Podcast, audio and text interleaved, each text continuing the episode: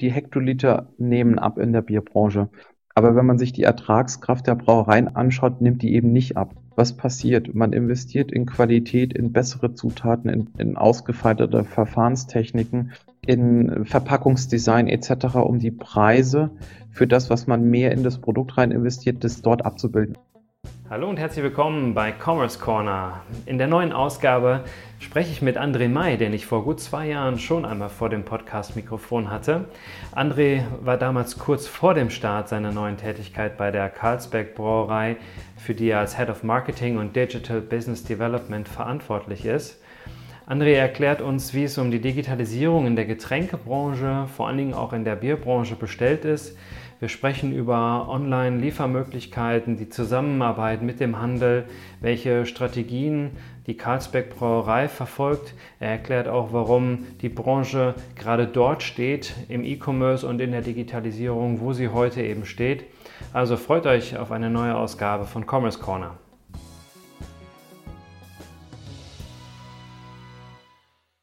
Herzlich willkommen zurück, André May. Du bist doch tatsächlich mein erster Gast, den ich äh, zum zweiten Mal hier bei Commerce Corner interviewen darf. Ich freue mich total auf eine spontane Session mit dir äh, zum Thema Digitalisierung in der Bierbranche, in der Getränkeindustrie und äh, heiße dich herzlich willkommen. Vielen lieben Dank, Michael.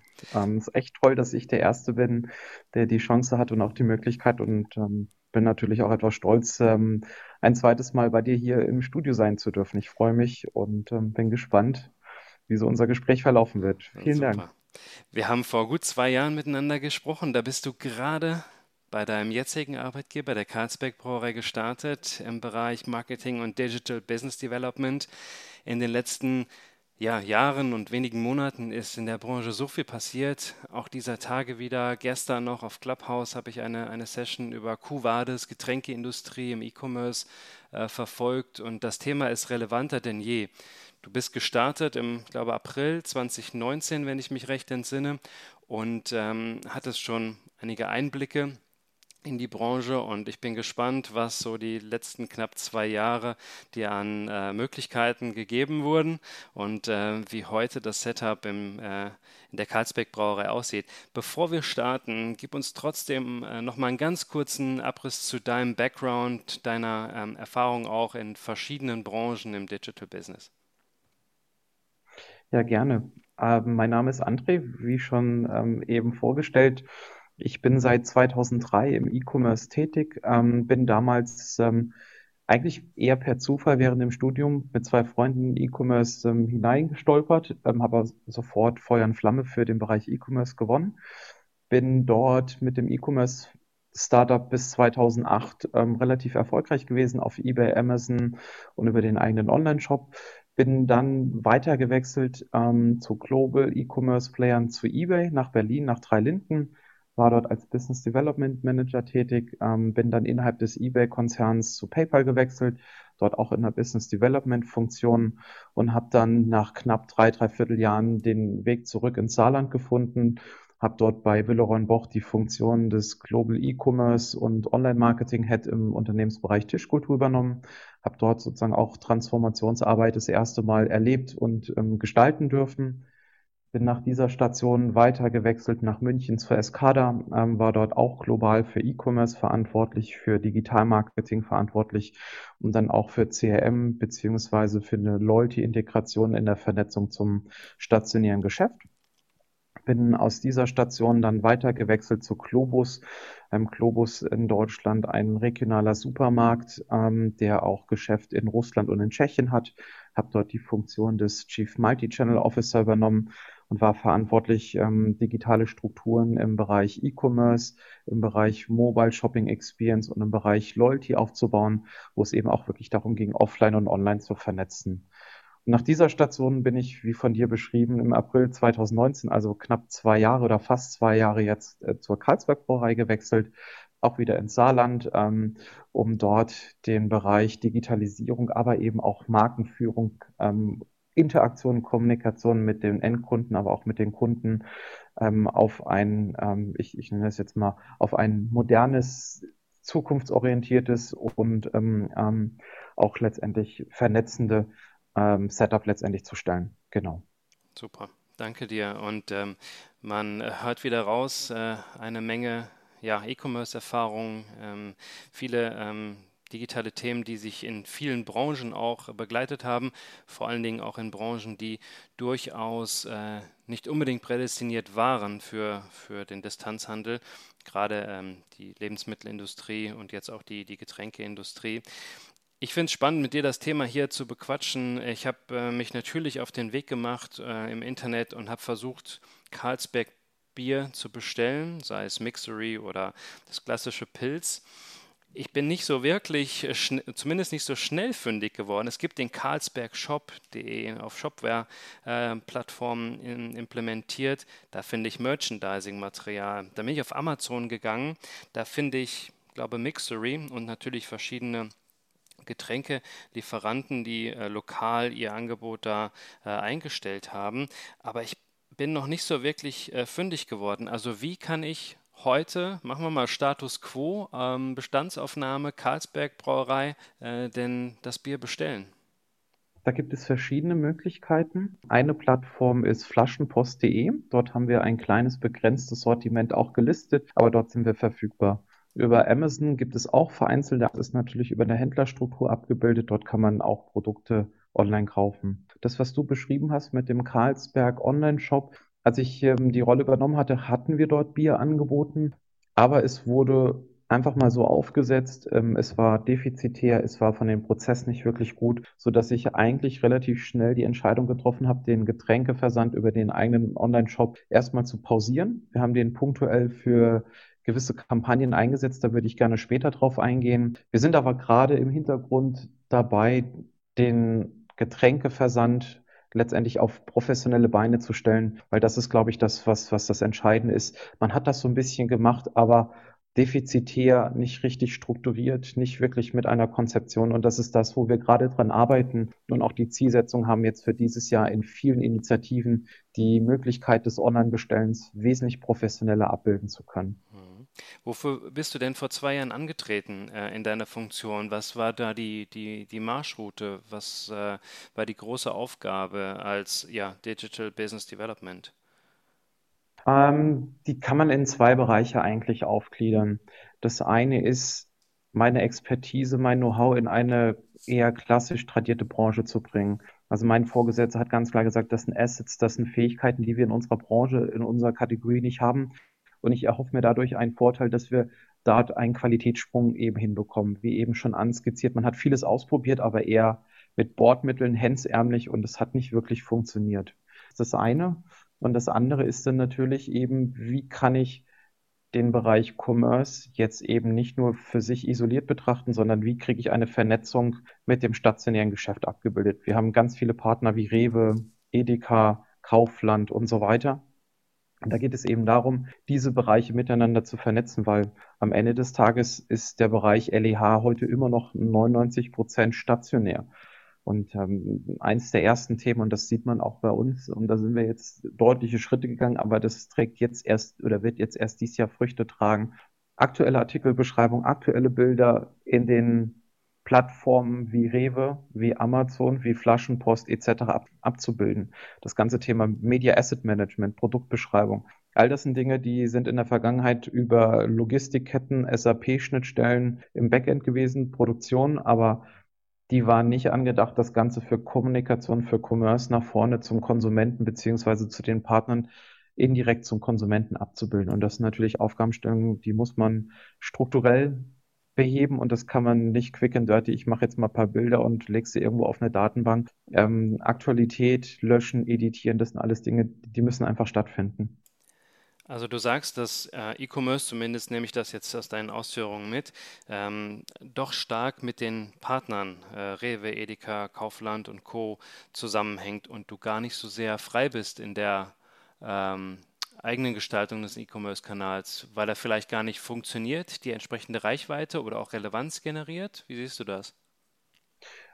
So würde ich, so würde ich es nicht benennen. Es geht darum, für mich ein, ein, ein Offline- to Online, ein Online to Offline, ein vernetztes Erlebnis abzubilden. Da, wo ich herkomme, Multi-Channel, man kann es auch Cross-Channel oder Omni-Channel nennen.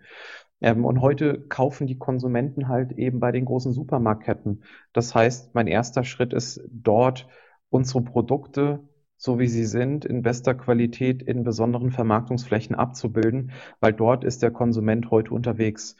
Diese Entwicklung, diese ähm, Media Assets, diese Beschreibung, diese Erfahrungswerte möchten wir natürlich nutzen, um den eigenen Kanal auch aufzubauen. Aber das ist in Ergänzung, das ist eine, eine weitere Facette, die wir abbilden.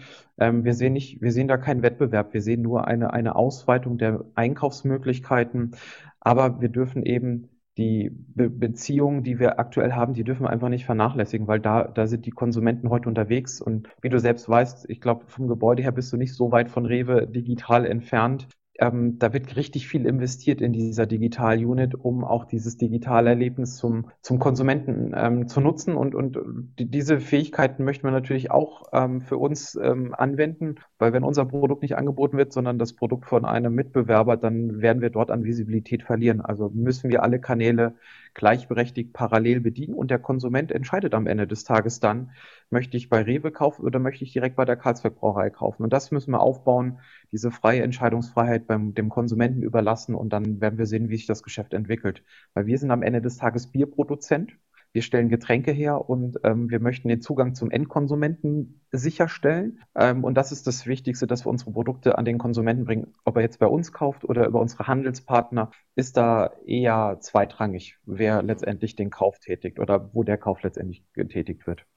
Aber wie sieht so eine Zusammenarbeit dann mit der Rewe und der Rewe Digital ganz konkret aus, um mal ein Beispiel zu nennen? Also ganz naiv gefragt, rufen die bei euch an und sagen, hey André, ähm, Carlsberg, äh, Mixery, die, wir, wir, wollen das unbedingt auch in unserem Online-Sortiment haben. Seht zu, dass ihr die richtigen Produktbeschreibungen, Bilder und den, den, Content liefert, sodass wir euch dort online nicht nur integrieren, sondern womöglich auch pushen können. Oder ist das eher anders, dass ihr euch andienen müsst und sagt, wir wollen gelistet werden, ähm, weil du gerade sagst, es gibt gar nicht so einen richtigen, äh, so ein richtiges Konkurrenzgehabe dort, auch zwischen den Kanälen, aber sicherlich auch zwischen den, den Biermarken. Wie stellt sich das so ganz praktisch gesprochen dar?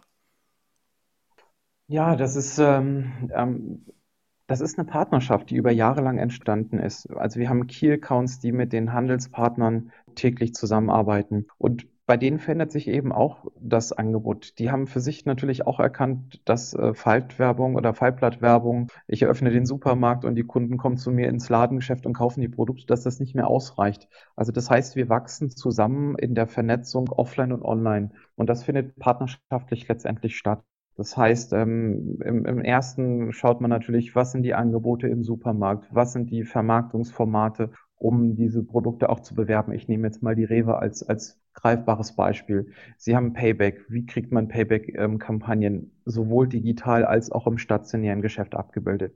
Wie bekommt man ähm, die Angebote, die man im Fallblatt hat, auch in das Newsletter-Format, in eine, in eine Facebook-Kampagne etc. abgebildet? All das sind Dinge, die wir gerade gemeinsam entwickeln und erarbeiten. Und das ist die Transformation, die, die auf der Herstellerseite stattfindet, so, sowohl auch auf der Handelsseite. Und das ist ein Miteinander gemeinsam lernen, dass der Konsument unterschiedliche Wege der Informationsbeschaffung, der Einkaufsplanung bis hin zum Kauf letztendlich tätigt. Und man sieht es insbesondere bei Rewe, aber auch bei Globus oder bei Edeka. Die Formate sind heute nicht mehr ein Format, sondern drei Formate. Das eine ist, ich gehe in das stationäre Geschäft und kaufe nur offline. Das andere ist, ich gehe in den Online-Shop und lasse mir das nach Hause liefern, das klassische E-Commerce-Distanzhandelgeschäft. Und dann gibt es dazwischen das Click-and-Collect-Geschäftsmodell, was immer mehr an Beliebtheit gewinnt, insbesondere auch durch die Corona-Situation, dass die Menschen zu Hause sich den Warenkorb zusammenklicken, das, was sie gerne kaufen, auf einer Merkliste, auf einer, auf einer Einkaufsliste und dann einen Termin wie ein Restauranttermin, ähm, dann einen Termin vereinbaren und das Produkt dann am Supermarkt an eine Abholstation abholen, weil sie dadurch die Zeit sparen auf der einen Seite, aber eben natürlich auch die Kontakte zu mehreren Menschen, weil sie das an einem, ähm, an einem Abholschalter abholen und dann wieder ins Auto tragen und dann nach Hause fahren. Also das sind Modelle, die sich entwickeln und die Vermarktungsformate entwickeln sich parallel und, und das ist eben das Spannende, dass man als, als Partner da näher zusammenwächst, weil es für beide Seiten eine Herausforderung ist und es weniger wie kann ich mich jetzt duellieren, wie kann ich ähm, sozusagen den Hersteller so ein bisschen knebeln, dass ich sage, wenn ihr das nicht macht, dann machen wir das mit dem anderen. Das findet heute weniger statt, weil es eben wirklich wesentlich mehr aus äh, hat, äh, was können wir Richtung Endkonsument an Services, an, an besseren äh, Erlebnissen abbilden. Und so aus deiner Erfahrung, wenn man jetzt diese drei Wege des Einkaufens nochmal mhm. beschreibt oder gewichtet, gerade auch vor dem Hintergrund der aktuellen Lockdown-Situation, würdest du sagen, der Anteil auch der, derjenigen, die dann im Getränkemarkt oder im LEH-Shop abholen, äh, ist äh, drastisch gestiegen und auch reine Online-Bestellungen sind wahnsinnig gestiegen oder wie, wie verhält sich das gerade in der Branche? Vielleicht auch aus äh, der Carlsberg-Brille? Ähm, ich habe natürlich gewisse Brancheninsights. Ich möchte jetzt auch keine Zahlen verraten, weil ich glaube, das, das sind einfach dann doch sensible Informationen. Was man aber ganz klar sagen kann, und das sieht man, glaube ich, auch, und das ist nachvollziehbar, dass der Bedarf, der Wunsch nach Click and Collect und nach Home Delivery so hoch ist und insbesondere durch die Corona-Situation, dass die Infrastruktur aktuell dem Ganzen nicht gerecht wird und, und sozusagen dort Limitierungen sind. Das kann man so ein bisschen vergleichen. Ein Restaurant hat irgendwie, keine Ahnung, 50 Sitzplätze, man hat Öffnungszeiten, die haben Fenster, die haben ähm, Slots, die letztendlich ausgebucht sind. Und ähm, das passiert gerade im Handel, dass dort die Kapazitäten eigentlich voll ausgeschöpft sind und dass eben ein Aufschalten von neuen Kunden, die diesen Dienst auch nutzen können, nach und nach stattfindet, weil sie die Nachfrage gar nicht so sehr bedienen können. Das heißt, es sind in beiden Formaten, sowohl im Home Delivery als auch in dem Click-and-Collect-Service, ist die Konsumentennachfrage sehr stark und dementsprechend versucht man natürlich da an dieser Stelle in einem Strang zu ziehen und zu schauen, wie kann man das gemeinschaftlich entwickeln und das geht natürlich dann auch mit einher, dass man eher erstmal an den Grundinformationen, an den Grundmechanismen arbeitet. Warenverfügbarkeit, saubere Artikelbeschreibung, ähm, Vermarktungsformate pilotiert und testet, aber wir eben nicht in einer Situation sind, dass auf den Plattformen kein Traffic ist. Man muss Traffic generieren, man muss E-Mail-Marketing und, und sag ich mal, richtig erstmal anheizen, damit das Geschäft losgeht. Man muss irgendwie sehr, sehr All das sind Dinge, die aktuell gerade nicht erforderlich sind. Es sind eher die infrastrukturellen Themen, Fahrer, Kühllager, Lagerfläche im Supermarkt etc., um diese Produkte, Getränke, aber auch Lebensmittel aus den Supermärkten oder aus den Zentrallagern zum Endkonsumenten zu bringen, beziehungsweise pünktlich für eine Abholung zur Verfügung zu stellen. Das sind eher die Herausforderungen, die wir gerade in der Branche erleben. Mhm. Du hattest mir beim letzten Mal erzählt, dass du dich auch ein bisschen vorbereitet hast für deinen Job. Äh, du warst in den USA, hast auch da dir mal die Branche genauer angeschaut. Du hattest auch von Erlebnissen aus, aus London ähm, erzählt. Wie, ähm, welche, welche ja, Erkenntnisse hast du in deine tägliche Arbeit eigentlich aus diesen, ich sag's mal, Recherchetrips, halbe Urlaubtrips äh, eigentlich mitnehmen können und implementieren können? Was ich für mich mitgenommen habe, und das ist das, den, den Weg, den die Brauerei schon eingeschlagen hat, sind zwei Facetten. Auf der einen Seite, wenn wir das Produkt, das Bier oder die Getränke isoliert betrachten, das Thema Handwerk, Qualität, Sortimentsvielfalt, das letztendlich ähm, als höchstes Gut letztendlich zu betrachten und dieses auch permanent weiterzuentwickeln weil ähm, der Konsument kann am Tag nicht mehr trinken, als er trinkt. Also das ist jetzt nicht skalierfähig. Wir werden nicht irgendwann fünf Liter am Tag trinken. Ähm, das heißt aber durch das Thema Gesundheit, Nachhaltigkeit, man möchte länger leben, man möchte gesund leben, ist es natürlich extrem wichtig, dass man sich mit Produkten beschäftigt, beziehungsweise dass der Konsument immer mehr Produkte konsumiert, die eben dafür sorgen, dass es einem, dass es einem gut geht, dass es eine hohe Qualität hat. Also wir kennen Gluten oder glutenfrei, da gibt es mittlerweile Angebote auch im Biermarkt etc. Ähm, natürlich Inhaltsstoffe haben wir per se schon gehabt, aber das Thema Qualität, Zubereitung etc. ist ein ganz wichtiges Thema rund um das Produkt und dann natürlich in Ergänzung mit Geschmacksvarianten. Wie gut das ist das eine. Sorry, dass ich dich ja, da unterbreche. Wie gut ja, funktioniert das gerade beim Vertrieb von alkoholhaltigen Getränken, wenn du Gesundheit und Co. ansprichst? Ähm, ist da mhm. nochmal ein besonderes Augenmerk drauf zu legen? Weil mit dem Punkt äh, und gerade übermäßigen Konsum, man nimmt dann gleich die ganze Kiste und nicht die einzelne Flasche, äh, könnte es ja schon irgendwo auch einen, einen Konflikt geben, oder? Den Konflikt gibt es, glaube ich, nicht. Das wird in der Branche, glaube ich, auch nicht so groß thematisiert. Wenn man, wenn man die Statistiken erkennt, die Hektoliter nehmen ab in der Bierbranche. Aber wenn man sich die Ertragskraft der Brauereien ab, anschaut, nimmt die eben nicht ab. Was passiert? Man investiert in Qualität, in bessere Zutaten, in, in ausgefeilte Verfahrenstechniken, in Verpackungsdesign etc., um die Preise für das, was man mehr in das Produkt rein investiert, das dort abzubilden. Also schau dir mal die Craft-Bier-Preise an. Also eine Flasche Bier für drei Euro im Regal und es gibt Konsumenten, die bezahlen das. Mhm. Ähm, wenn du jetzt mal einen Warsteiner oder einen Grombacher dir ähm, einen Kasten kaufst, wenn der über 10 Euro ist, wo 20 Flaschen drin sind oder 24 Flaschen, sagt der Konsument, naja, das äh, ist zu teuer. Ähm, aber das passiert gerade und das zeigt das Craft Beer, dass tolle Biere mit toller Qualität mit einer tollen Geschichte, mit einer tollen Verpackung ist der Konsument bereit, für eine Flasche Bier zwischen zwei und drei Euro zu bezahlen. Rechnen wir das mal auf 20 Kisten hoch, dann wären wir bei 40, 50 Euro. Bezahlst du für dein Grombacher Bier 40, 50 Euro für den Kasten? Nee, Wohl eher nicht. nicht. Ja? Nee. Und das ist die, die Entwicklung, die wir halt gerade sehen. Eher weniger, eher Genuss, eher ich genieße und, und hochwertige Qualität, weil eben das einhergeht, dass das eben das, was man früher ähm, wahrscheinlich mehr gemacht hat, dass man abends vier, fünf, sechs Bierchen trinkt. Mit Craft-Bieren trinkt man ein, zwei und die, die genießt man. Und das ist sozusagen dann auch mit dem Food Pairing. Also das Genusserlebnis, glaube ich, da steht im Vordergrund und weniger der Rausch des Alkohols und, und das, und das ist so ein bisschen der Fokus. Okay, du hattest gesagt, du hast noch eine zweite, eine zweite Erkenntnis mitgenommen und implementiert in deiner Zeit jetzt äh, bei Carlsberg. Genau. Die zweite Erkenntnis ist gekoppelt mit dem Design, mit dem Erscheinungsbild.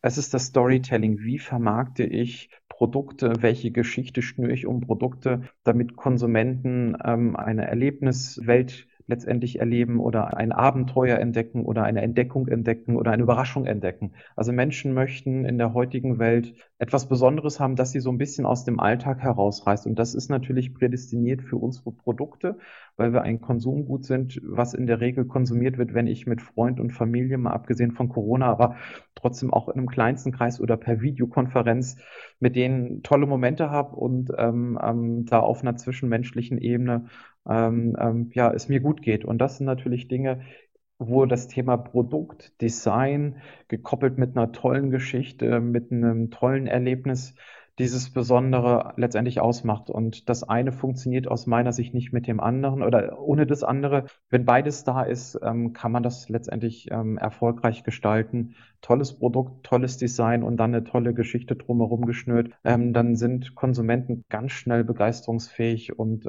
bezahlen Preise für Produkte, die man so nie erwartet hätte.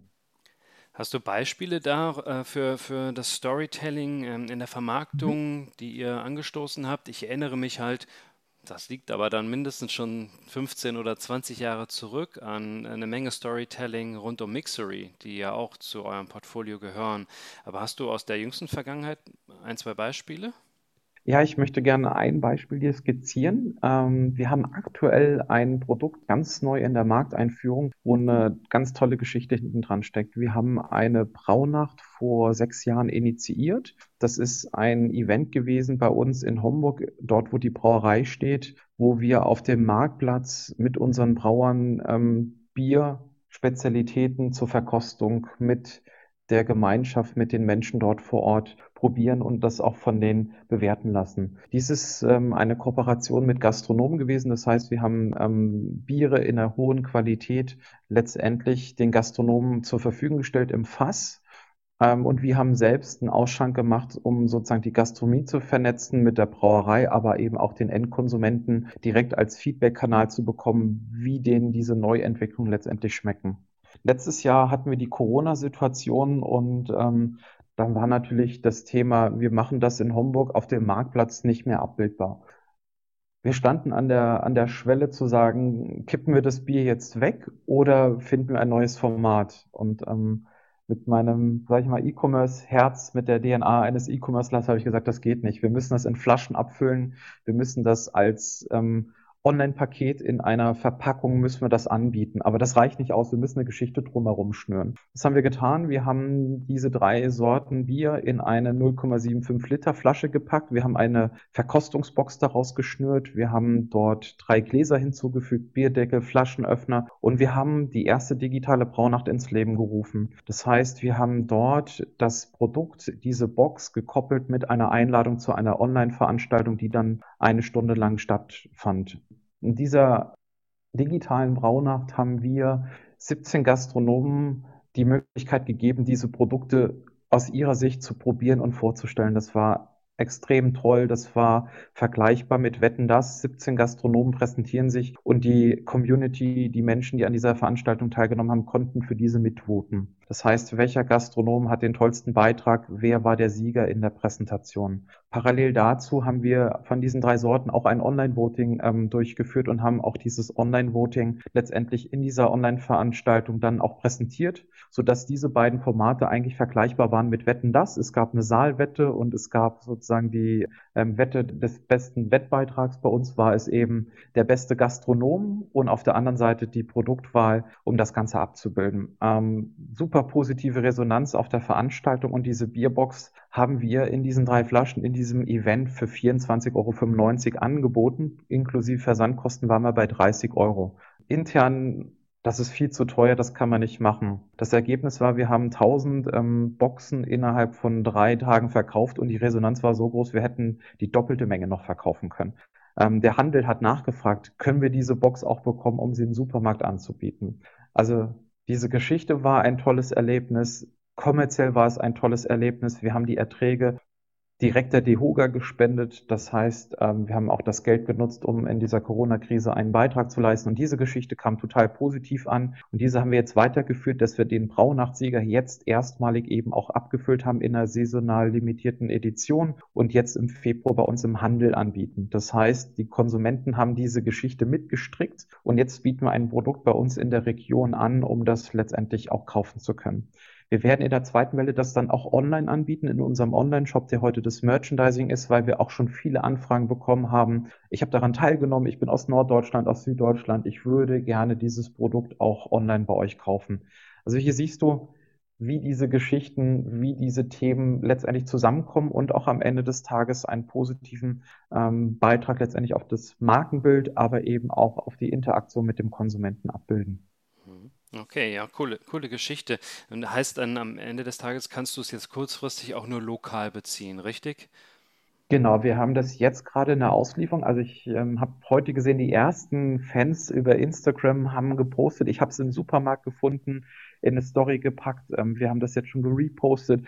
Also diese Verknüpfung mit den Konsumenten ist wesentlich enger, als es das vorher war. Und es ist trotzdem am Ende des Tages Sie kaufen unser Produkt. Wir werden ab Mitte Februar das Produkt dann auch im Online-Shop anbieten, weil wir jetzt für uns im ersten Schritt natürlich gedacht haben, in der Erstauslieferung möchten wir den Handel unterstützen, dass das sichergestellt ist. Wir haben aber ein Kontingent schon zur Seite gelegt, dass wir das dann auch in einer zweiten Welle sozusagen im Online-Shop zur Verfügung stellen, dass die, die es nicht mehr im Supermarkt bekommen, weil es vielleicht schon ausverkauft ist, das dann online kaufen können, beziehungsweise die Kunden die nicht bei uns in der Region wohnen, dass die das letztendlich dann auch über den Online-Kanal kaufen können. Aber das werden wir dann auch noch über unsere Digitalkanäle kommunizieren, dass das gekauft werden kann. Mhm.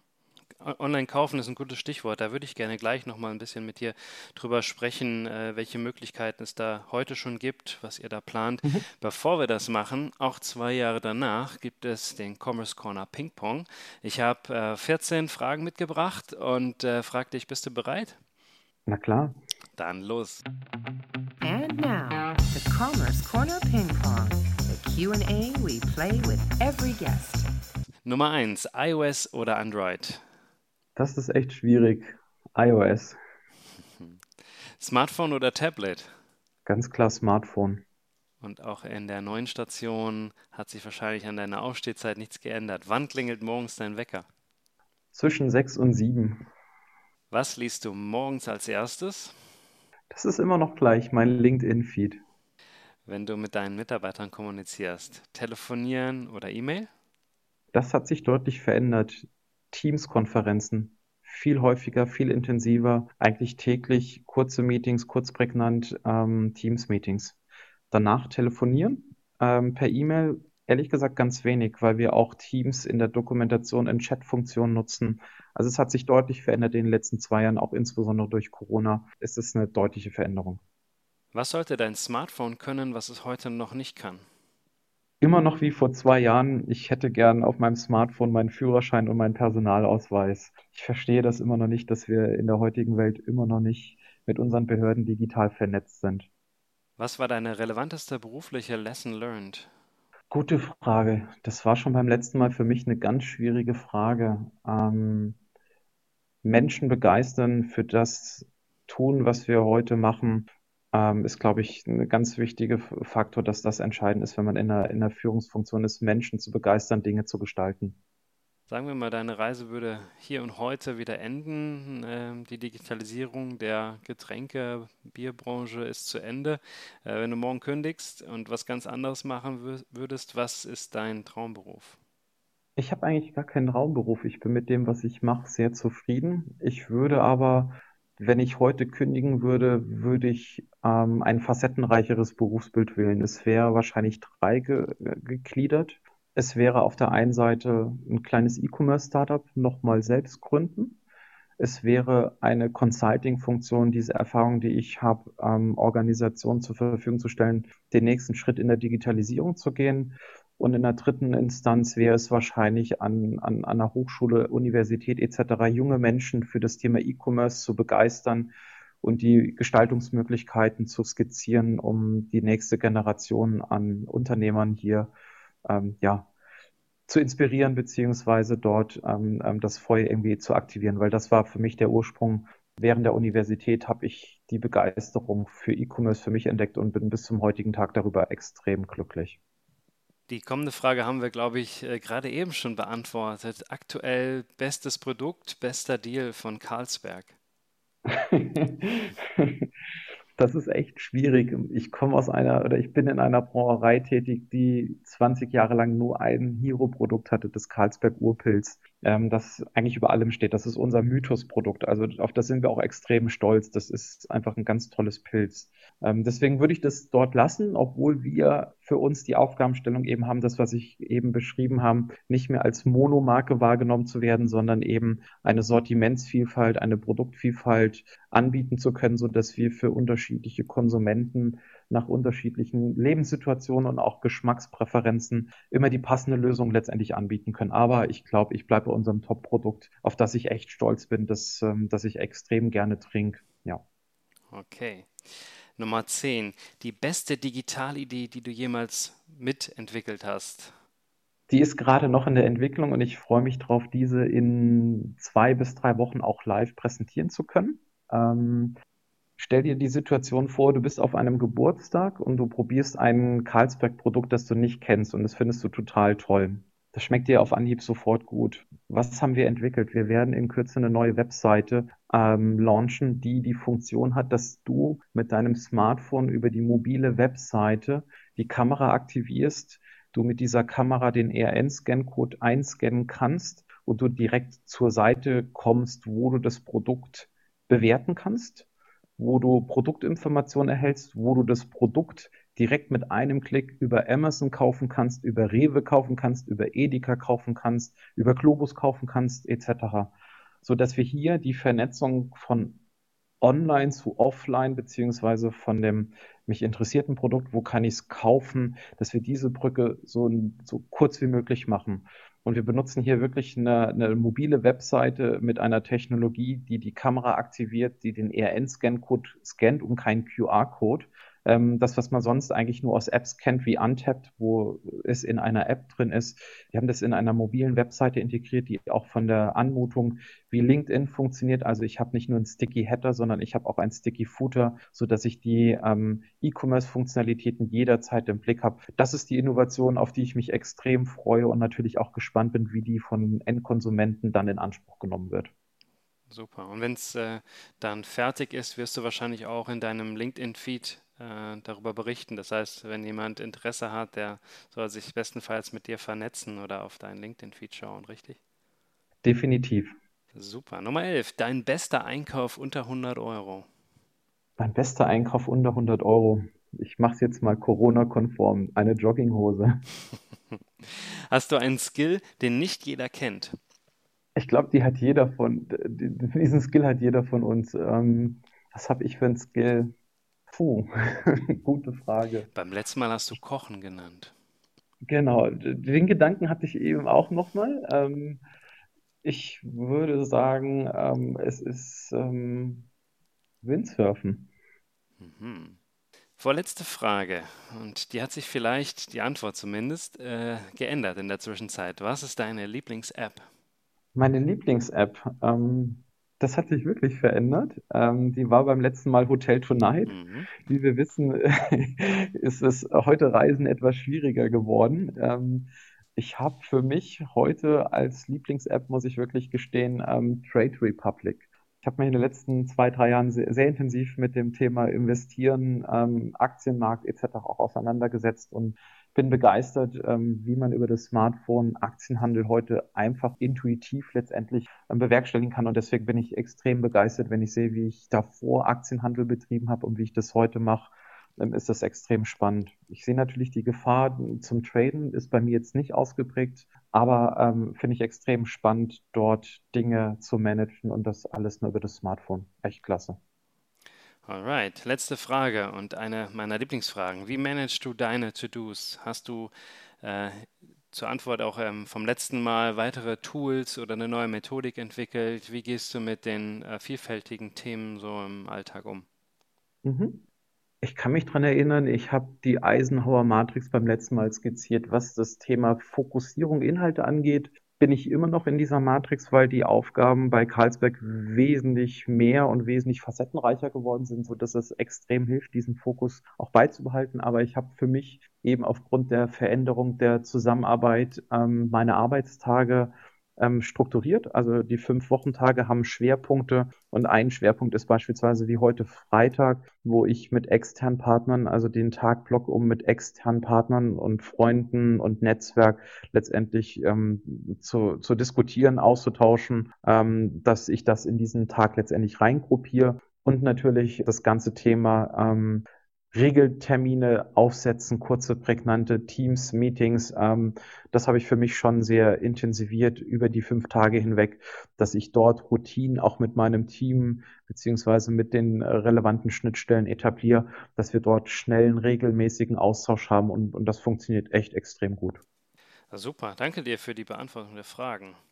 And now, back to the interview.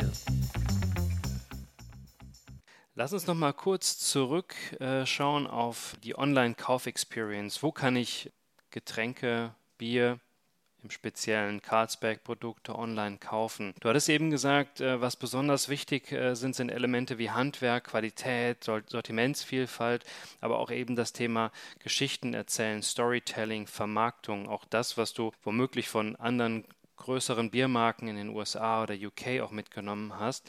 Für mich, ähm, und korrigiere mich da bitte gerne, ähm, ist noch ein drittes Element wichtig, nämlich die Customer Experience in der Supply Chain. Also wie komme ich an das Produkt? Wie schnell kann ich es haben?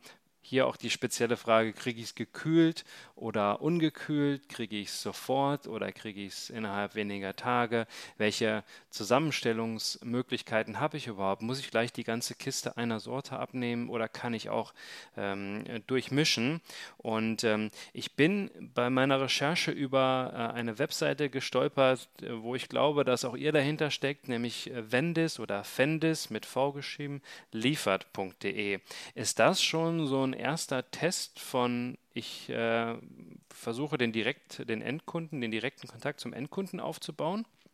Ähm, wenn es liefert, ist ähm, für uns ein B2B-Geschäftsmodell. Das heißt, wir haben neben der Brauerei haben wir einen Gastronomie-Lieferservice. Mhm. Und die Wendis ist genau dafür aufgestellt und das ist ein Digitalisierungsprojekt, das mit dem Team entwickelt wurde, um diese Bestell- Möglichkeit zu digitalisieren. Ähm, als ich zur Wendis kam, weil ich auch als Marketingverantwortlicher für die Wendis da bin, hat die Bestellung per Telefon stattgefunden über einen Kundenservice und wurde dann in klassische Medienbrüche in Systeme reingegeben, manuell bis hin Logistik und Auslieferung. Aber der Gastronomiekunde hat eigentlich von der Telefonbestellung bis hin ich habe die Ware oder der, der Fahrer klopft bei mir an der Tür oder klingelt an der Tür. Dazwischen fand keine Kommunikation, kein Austausch, kein Update oder irgendetwas statt.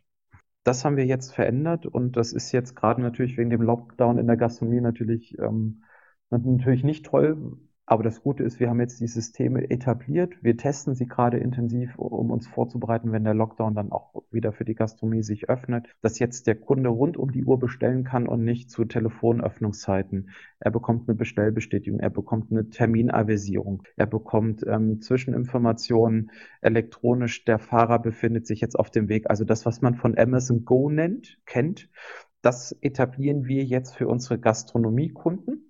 Und es ist natürlich, wie du erkannt hast, natürlich jetzt erstmal der erste Schritt, was wir natürlich dann auch nutzen möchten, um das gleiche Serviceerlebnis dann auch Richtung Kunden anzubieten. Und das ist so ein bisschen der Kreis, der sich schließt. Das ist das, was ich ganz am Anfang so ein bisschen versucht habe zu skizzieren. Wir haben Onlinehandel einfach so ein bisschen rudimentär gemacht. Das war für mich der Schritt, wo ich gesagt habe, lieber mache ich es gar nicht, als dass wir es schlecht machen und habe es sozusagen den Stecker gezogen, weil das kostet mich auch Zeiten und Kapazitäten. Und jetzt sind wir sozusagen mit der Gastronomie, mit der Gastronomiebelieferung, mit den Prozessen, mit der Infrastruktur, die wir so modular auch aufgestellt haben, dass wir dieses Service Level, diese Customer Experience mit Bewertung danach etc., dass wir diese technologische Infrastruktur dann auch nutzen können, wenn sie für die Gastronomie wieder losgeht, dass wir diesen Service dann über ein anderes Portal für Endkunden, das dann auch nicht mehr Wendes liefert heißen wird, weil Wendes, wie du so schön gesagt hast, ist als Begriff sperrig. Also da ist Durstexpress, Flaschenpost natürlich wesentlich besser, weil das für den Konsumenten viel einfacher zu verstehen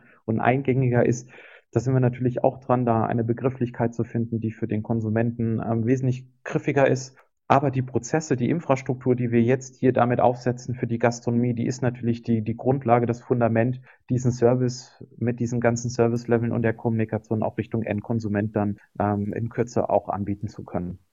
Mhm. Also ge gefühlt würde ich sagen, kommt ähm, die Getränkebranche so ein bisschen behäbig, schwerfällig, langsam daher, wenn es um das Thema E-Commerce und Digitalisierung geht. Du hast viele äh, positive Beispiele äh, genannt, verstehe mich nicht falsch. Nur der Eindruck, der sich bei mir gerade so verfestigt ist, Warum macht ihr das nicht schneller? Warum geht ihr nicht schneller auf den Endkunden äh, zu? Ich hab, ihr habt die Technik, ich meine auch äh, ja, ähm, Partner und auch womöglich Wettbewerber wie Flaschenpost und Co. sind quasi über Nacht entstanden. Die Technik ist da, man weiß, wie es geht. Sind es dann doch eher Handelsbeziehungen, die dem Ganzen im Wege stehen? Ist vielleicht doch das E-Commerce gar nicht so profitabel? Die kritische Masse muss zunächst erreicht werden, damit man überhaupt irgendwie mal einen müden Euro verdient? Oder woran liegst du, liegt das, glaubst du? Ähm, das liegt nicht an, an Handelsbeziehungen oder Verflechtungen. Mhm. Es liegt daran, dass diese Menschen, die in dieser Branche arbeiten, in dieser Branche meistens bleiben. Das heißt, ähm, ähm, so Wechsel wie ich, ich wechsle alle drei, vier, fünf Jahre die Branche. Das findet in, in, in der Branche nicht statt. Also in der Regel sind die Menschen, die bleiben in der Branche, die machen die Ausbildung und die gehen dort in Rente.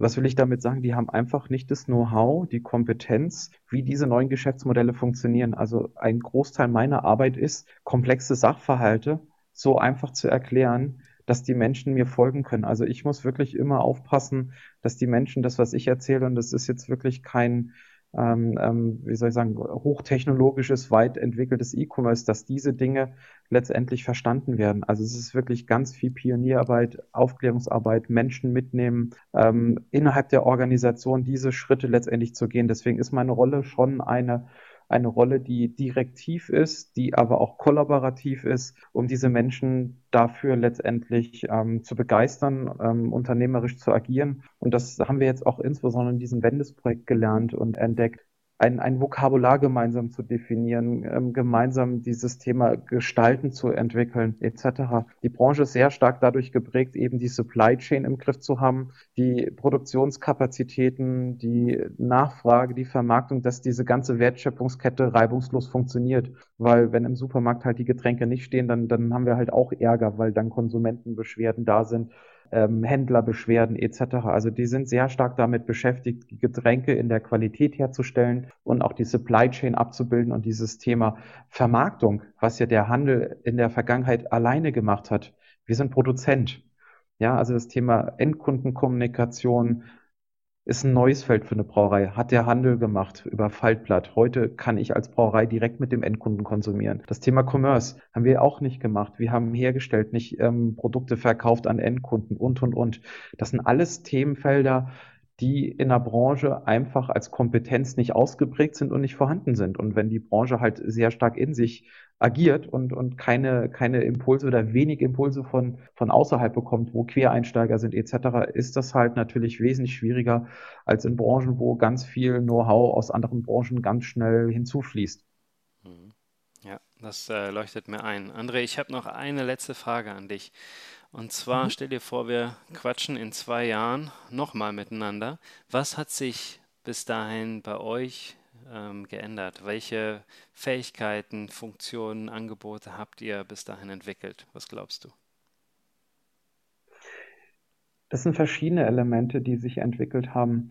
Ich, ich würde gerne einen Punkt hervorheben und ich glaube, das macht es für die Branche sehr klar die, die Akquisition von Flaschenpost für Flaschenpost 800 Millionen zu bezahlen von Dr. Oetker, das, das war, ich nenne es jetzt mal der Weckruf für diese Branche.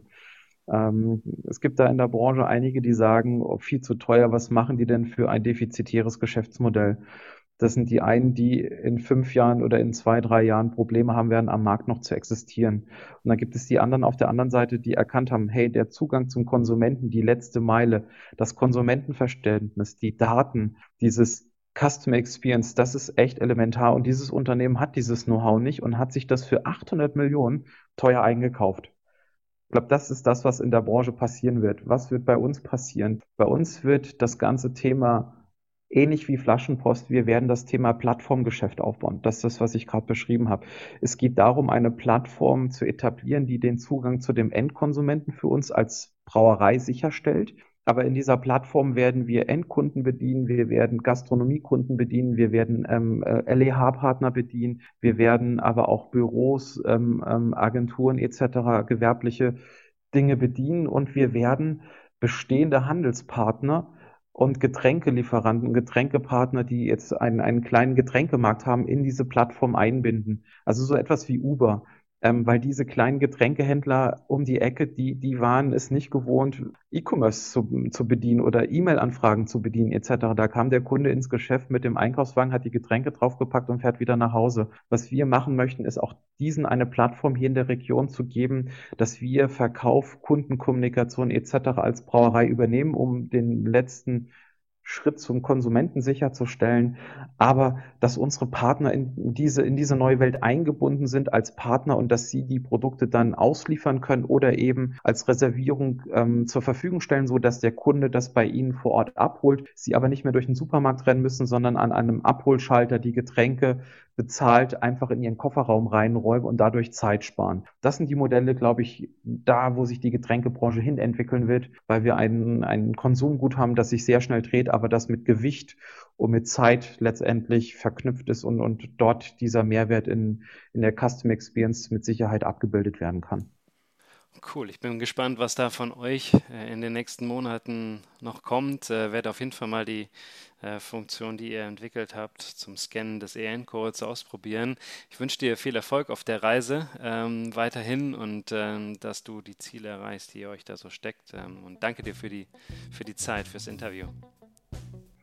Euch hat die Folge gefallen und ihr möchtet auch zukünftig keine weitere Commerce Corner Podcast Folge mehr verpassen? Dann abonniert uns doch einfach auf Google Podcast, iTunes oder Soundcloud. Danke und bis bald, euer Michael.